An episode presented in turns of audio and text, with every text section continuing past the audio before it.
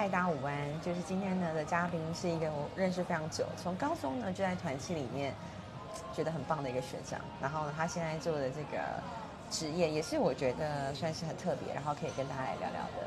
那我们就欢迎今天的嘉宾到了。嗨，Peter，嗨，大家好，我是 Peter Lin，林祖佑律师。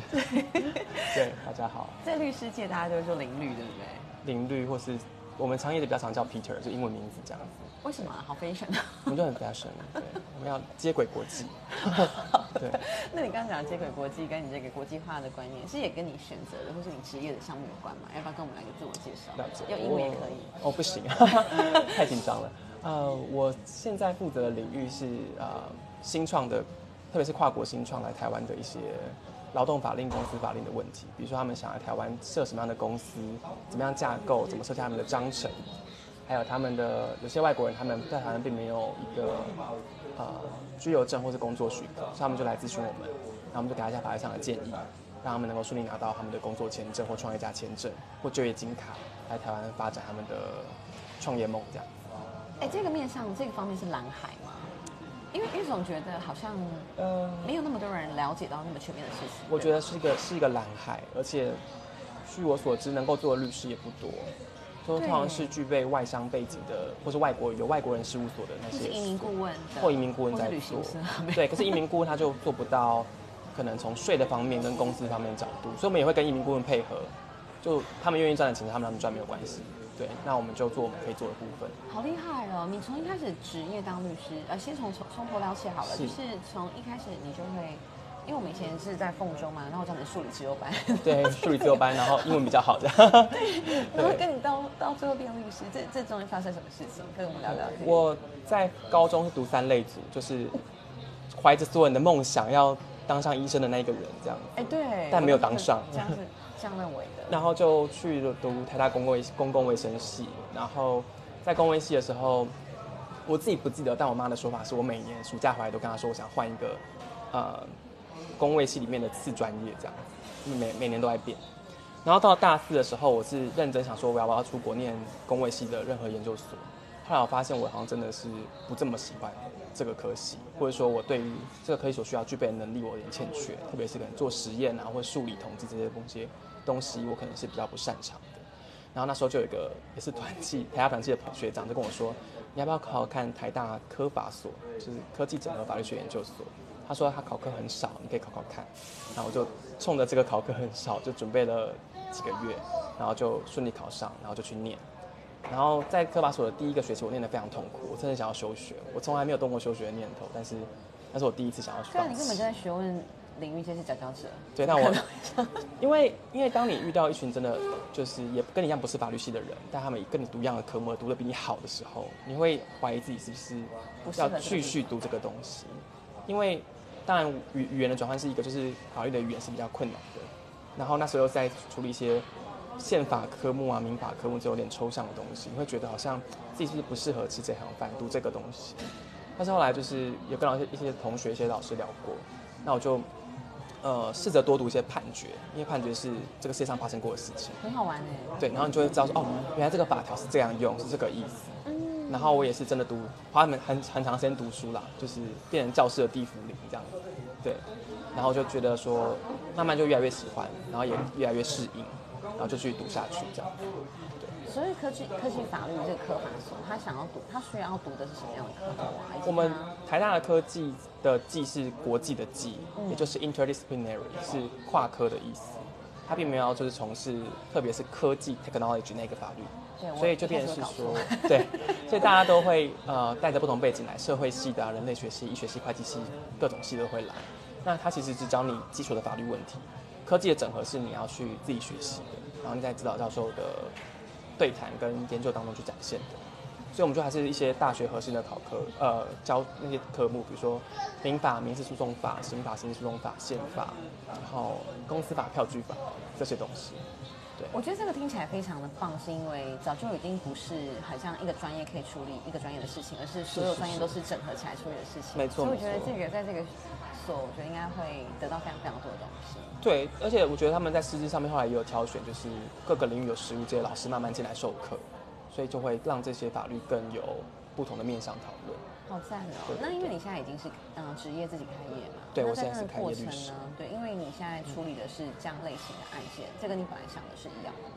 是蛮不一样的。我那时候从工卫系的 遗序，就是我想要做一个跟职业安全卫生或是劳动权益有关的律师，所以我就是在硕士班三四年级写硕硕论的是是研究美国的劳工法，然后要做那个团体协商的这种集体权的这种研究。然后可是到大四呃到硕士的时候，有一次老师问我说，哎有个事事务所在开缺，那你考上律师，要么去实习？那我也没想那么多，就想说那我去面试看看。然后面试上了之后就去上班了，结果那是一个大的会计师事务所里面的一个新成立的律师法律部门，那处理都是一些跨国并购比较 fancy 的一些业务这样子，所以都就是跟我自己想做的一开始想做的东西不太一样。冲浪方便脂肪，没有？有有有点像这种感觉，就是说，哎、嗯，好，对，那可是就是我就在那个过程当中，我觉得是有点被迫去理解，呃，企业在想什么，企业在意什么，为什么这些东西会想这么做，对，然后，嗯，也在当中认识很多，就是跟客户对谈，你就会更多认识客户，还有这个商业上的复杂度跟人性的多变这样子。对。好有趣哦，就是永远不能只听一个面向的说法。对对对，那可是其实我去那边实习四个月之后，四五个月之后，我还是其实很多挣扎。我其实我自己都会在我的 Evernote 上面记录那些心理这些转折。比如说，我还会写下说，哎，我是不是要还要回去当一个劳方律师？就还是很喜欢那个标签，还是会对那个标签有想念。公社辩护人，没有了。对对对，可能那是刑法部分对的，就还是会在意这些事情，然后会灵魂拷问自己，晚上的时候灵魂拷问自己一下，这样子。对。那后来呢？后来你又你的挣扎有了出路是吗？你又去了？我觉得后来其实也哦，对我在那个事务大事务所的时候，后来我有注意到那时候台湾的那个新创风潮又又再起来，无论是跟虚拟货币、区块链有没有关的，都那时候在蓬勃发展当中。我在事务所就跟我的长官们提案说，想要做新创的免费法律咨询，因为他们可能比较没有呃资源能够付律师费，那可不可以有一个半小时、一小时的时间？那事务所就会觉得说，那你要用个人的时间做这件事情，因为我们事务所是一个盈利事业，嗯对对对。那可是后来也有幸是我当时候的一个资深律师，现在是我的合署律师，他那时候就也看到这样的风潮，他也比我更早投入这个东西，所以他就他也先比我早离开那个大事务所，然后开了自己的事务所，然后找我去当他的受雇律师，然后我们就专注在做这些新创。对，那一开始我们也是用这些呃呃，我们心态是服务新创，但是我们的专业是具有这种大事务所背景的能力去服侍去服务他们，所以在很多事情上都可以比较弹性。对对对。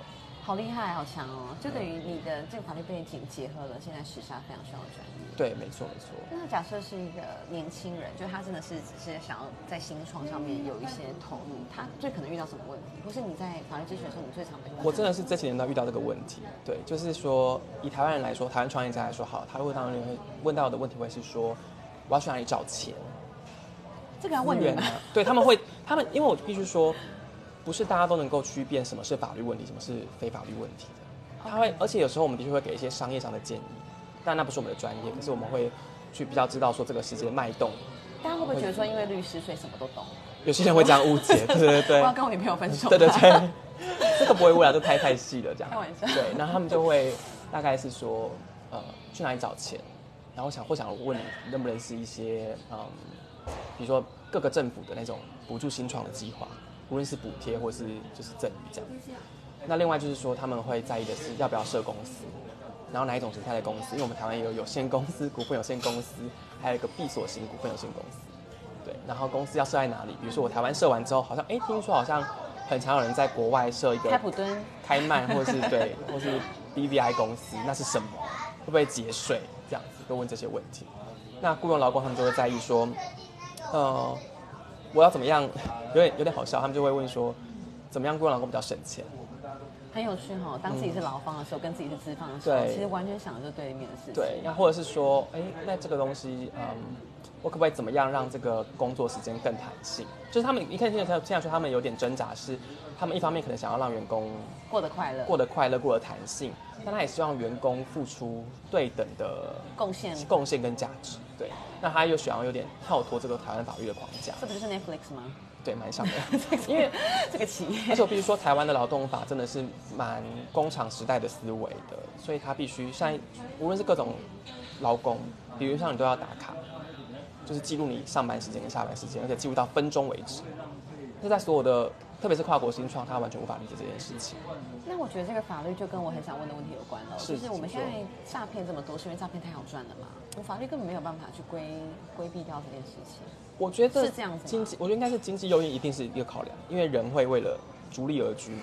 对，这个一定会有。但是，呃，或者是其他国家怎么做的呢？如果你在看这些事情的时候，其实我没有研究这个诈骗相关的法律，但是，但是我知道之前那个检察官有去一批检察官，他们有出来发声，他们觉得监管会或是各个部会有些可以再努力的地方。OK，就是这件事情不是只能用法律来约束，对对对，可能是在制度面上面，你要怎么样去避免一个人在反复开设人头账户？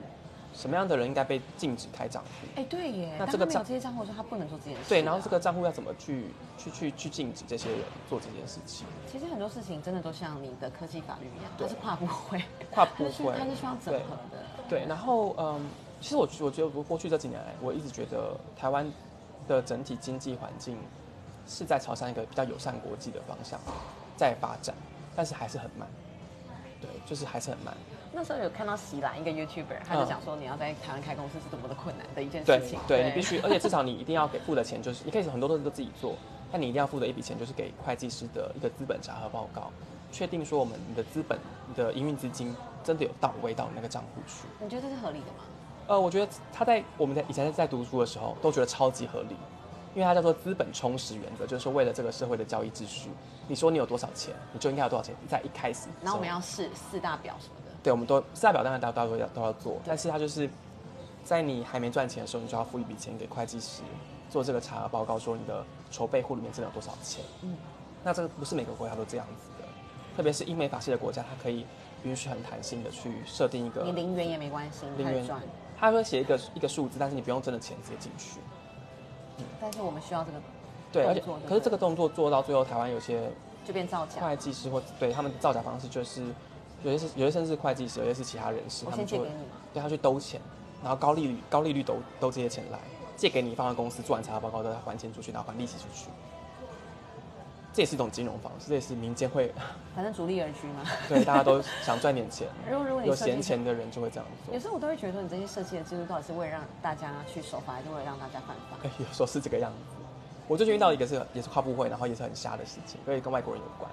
就是内政部之前推了一个新式的外来人口证号，就是他们有新的 ID，他们的居留证号以前是有两码英文字，现在只有一码，像我们的身份证字号这样。那内政部就跨部会三十七个部会讨论了很多相关面向的事情，然后他其中一项就说到了这个，嗯，如果你是公司负责人，你是外国人，你的居留证号应该要放在公司的登记表上面嘛。那公司那边有规定，经济部有规定说，如果呃你是这个证号有变更，或是任何资讯有变更的时候，你应该在十五天内来做变更登记。可是移民署特别针对这个新式人口、新式居留证号的方案，它有特别说明说，在你换从旧证换新证号的时候，公司可以自行决定是否办理公司变更登记。完全就冲突了呀！对，然后我就我们就信赖了内政部的说法，官宣这样，然后我的客户就要被被罚了。他后来就是延迟了几个月去 file 这个，呃，去去申请这个公司变更登记，然后他就说，哦，因为你这个居留证号在某个月份的时候你就已经知道了，对，那你后来才。过了隔了好几个月你才来，还没有罚下来。可是我记得那个那个 range 应该就是可能三五万这样。但是我觉得可以上诉啊，因为你两个这不会自己冲突了。对，我们会诉愿，而且一定要的啊，这太扯了爆了。而且这个过程是有陈述意见，就是我们在处分做前，他现在裁罚还没有下来嘛。是。那在处分做前，其实我们是可以去做陈述意见。那之后就算处分下来，我们可以做诉愿。好。只是你会觉得这个过程很心累。很瞎。很瞎，而且很心累。然后。因为我我我直接把那些截图都付给了这个相关部会说明，我跟他说这很正确，就是要我们自行决定。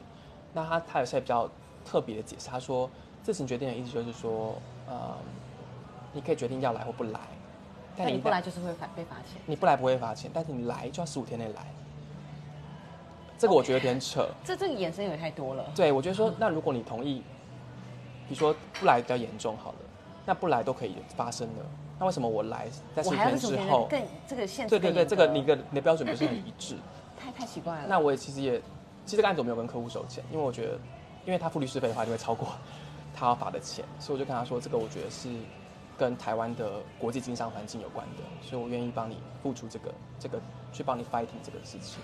真的。对对对，那我很想了解，因为你在你硕三硕士的时候，你写的是那个劳工的对环境。嘛 对，那我很想知道，到底就台湾而言，虽然说法律规定的很瞎，是那你觉得这种冲突或是这种感觉，就因为大家很多时候都还是会觉得台湾的劳工很像很安逸，或是很知足，或是怎么样？你你嗯自己在看的时候，你会，当然每个 case 是不一样我觉得真的很难呢，因为我们说用用劳方这个词好像是同一个图像，你会想象中是刻苦耐劳、勤俭或什么一些，但没有，没有因为因为有些时候有一些的个体的劳工，对对我觉得比较能够去钻到一些很特别的对我必须说然后就让资方也蛮心累的。对，而且就当你是公司有这样的人出现的时候，资方受到了某种程度上的惊吓，或是觉得被讹诈，被讹诈，，或是意外的时候，他必须要对公司所有的人做出一样的统治管理嘛，对不对？他不可以针对这些人所以我。们就可以说是一个老鼠屎坏了锅粥这种感觉嘛，就是当大家有些环境是这样，有些是离开就是管老板，都有都有可能。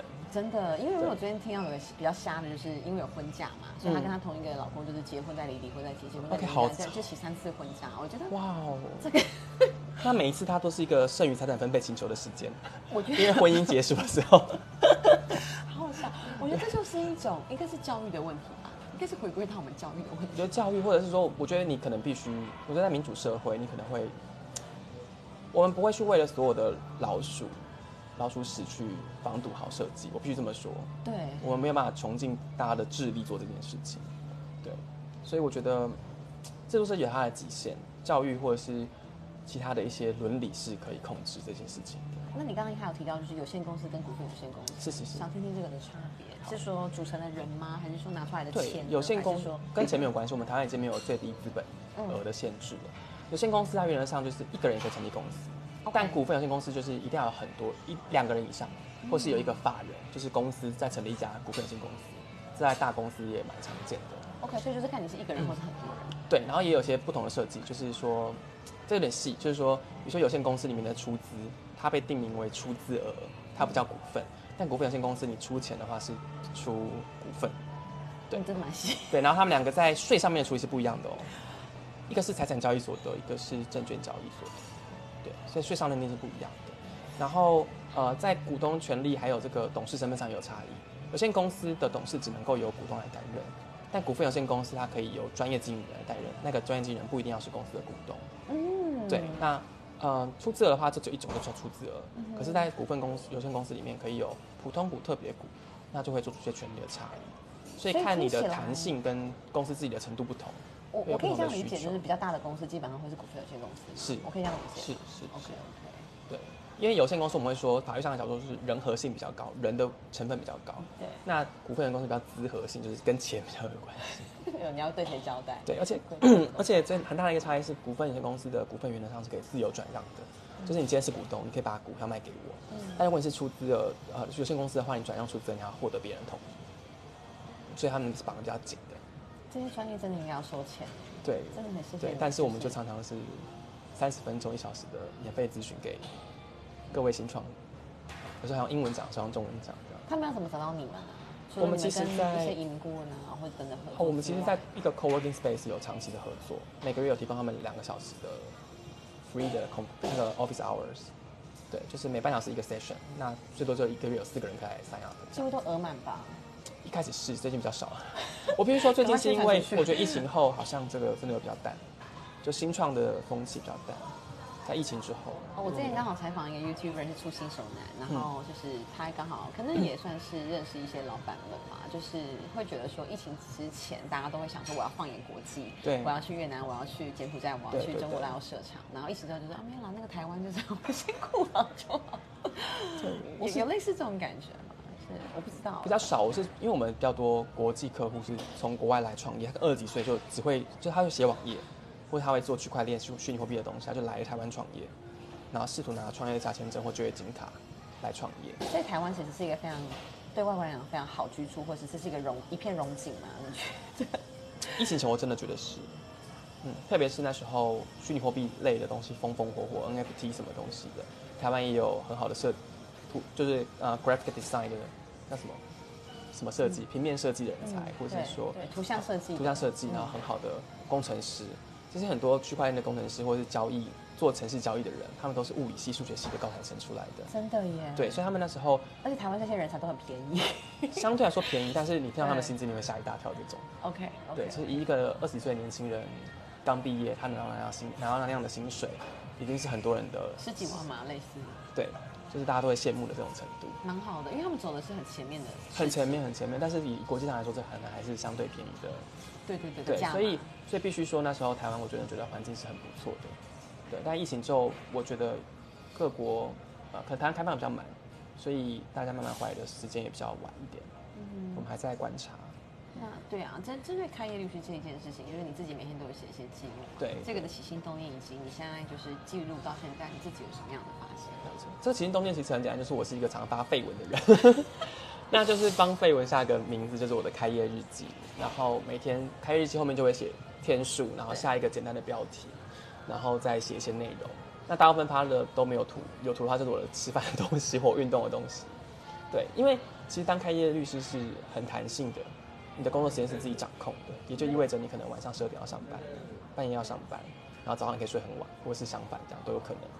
那一开始我只是想记录说，呃，让大家知道说，有点像行销的目的是知道说我在做什么事情。那的确有一些零零星星，有些朋友会知道我在做什么事情，就帮我介绍给他们的朋友。对，但后来我觉得这是一个很好去检检查自己的心态。因为我记得我刚开业的时候，很多事情是其实我是不懂的，但何楚律师都有告诉我一些 mindset 你要注意，比如说你不要一直想着赚多少钱，你要想着怎么样帮到这个客户。这个这个很重要哎。对，但是这件事情很容易，这件事情很容易偏误掉。对对对，因为你开始算说我已经二十分钟了，就是。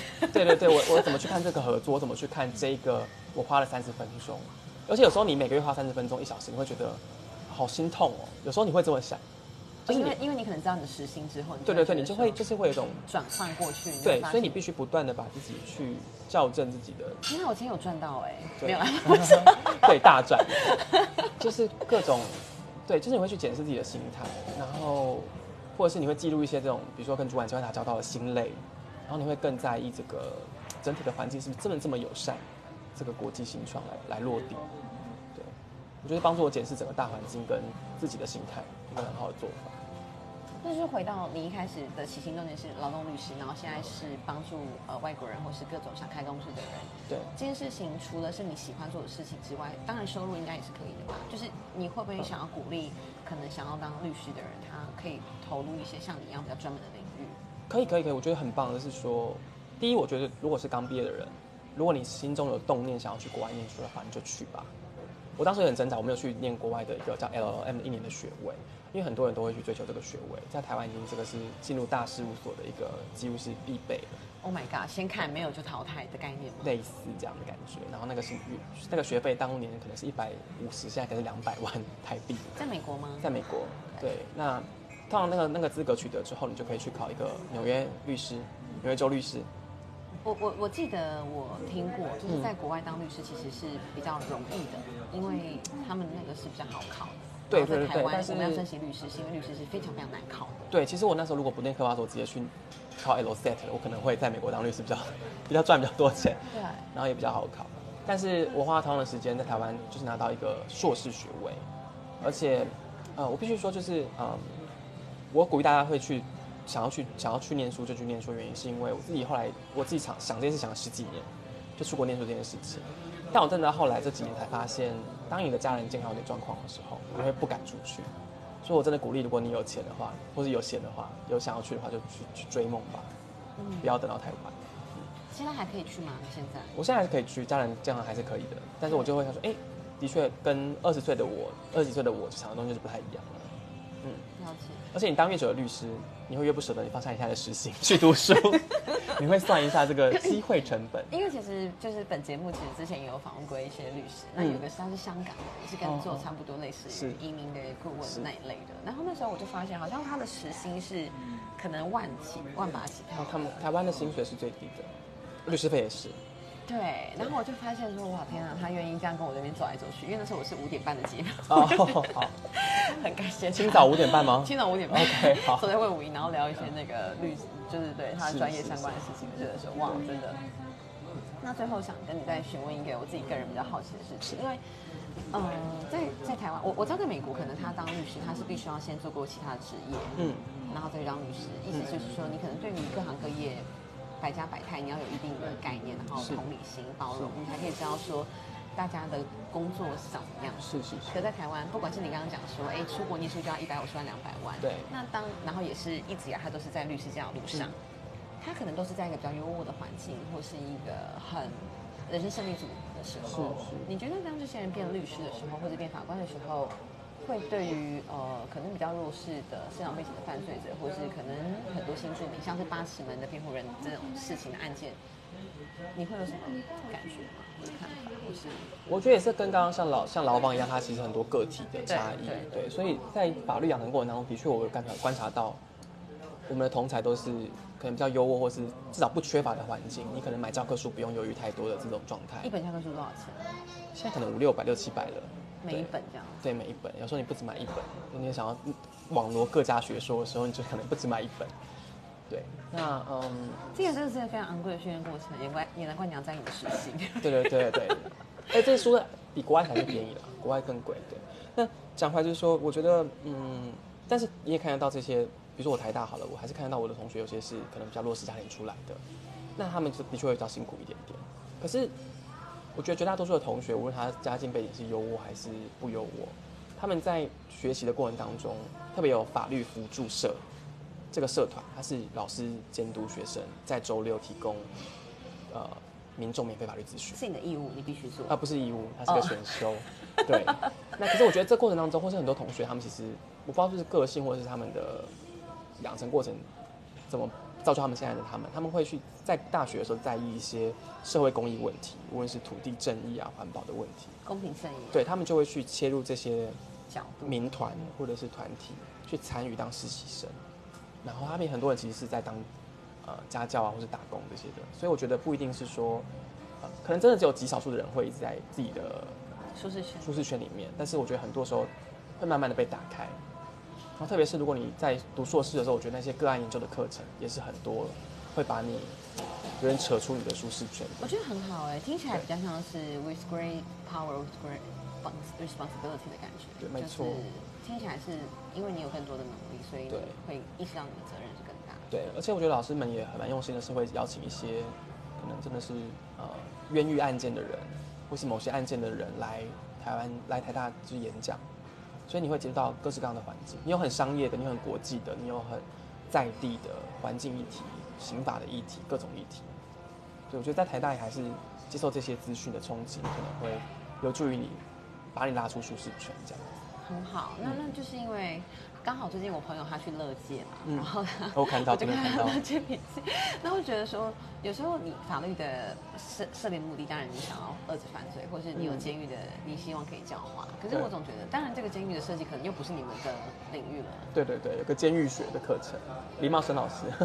那那这个东西要怎么样去改变呢？因为我们都知道，像北欧就是呃极度在意人权的地方，他们监狱其实是非常 peace 的，很像是一般人的家里的设计。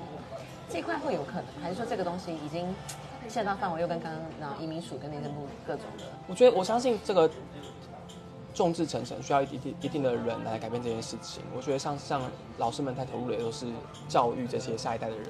来改变这个，慢慢改变这个地方。但是我觉得另外一个从一般大家的生活当中能够思考的一个问题是，你有没有站在，你会不会站在别人角度思考别人的处境？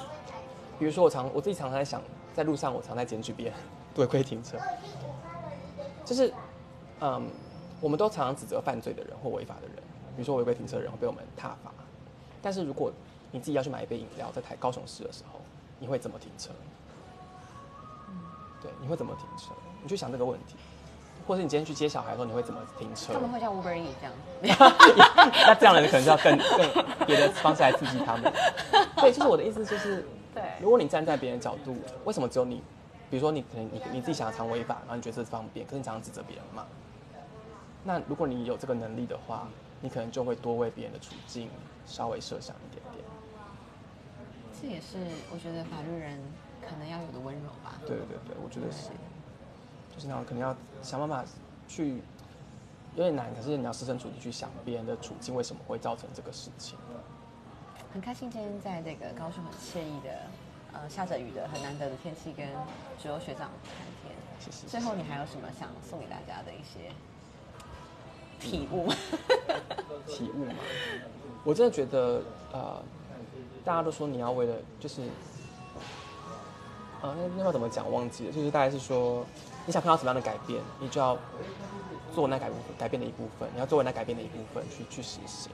所以我觉得我那时候我会去跟这些部会打交道，或是去检举别人，我其实是站着一个我希望这个地方变得更好的心态去去去做这些事情。所以我也希望大家能够在你想要看到的改变的地方去努力。而且你真的是很认真跟我讨论行人路权的。对，我会在意这件事情，因为我我在我没有我没有骑车，然后我也很少很少就是我都搭大众运输跟走路和骑脚踏车居多。你知道前两天就是父亲节那天，在台北实力有开一个记者会，然后我代表那个行人零死亡推动联盟去参加。对，你们台大学生会的会长就出席，嗯他就说在台大里面就是是非常鼓励步行，可是出了台大之后，我们就发现这个系统完全失灵，对，就是对于骑脚踏车走路的人来讲是一点不友善的。对嗯，就是我们想看到怎么样改变，就成为改变的一部分。对，没错。谢谢。谢谢大家，谢谢，拜拜拜拜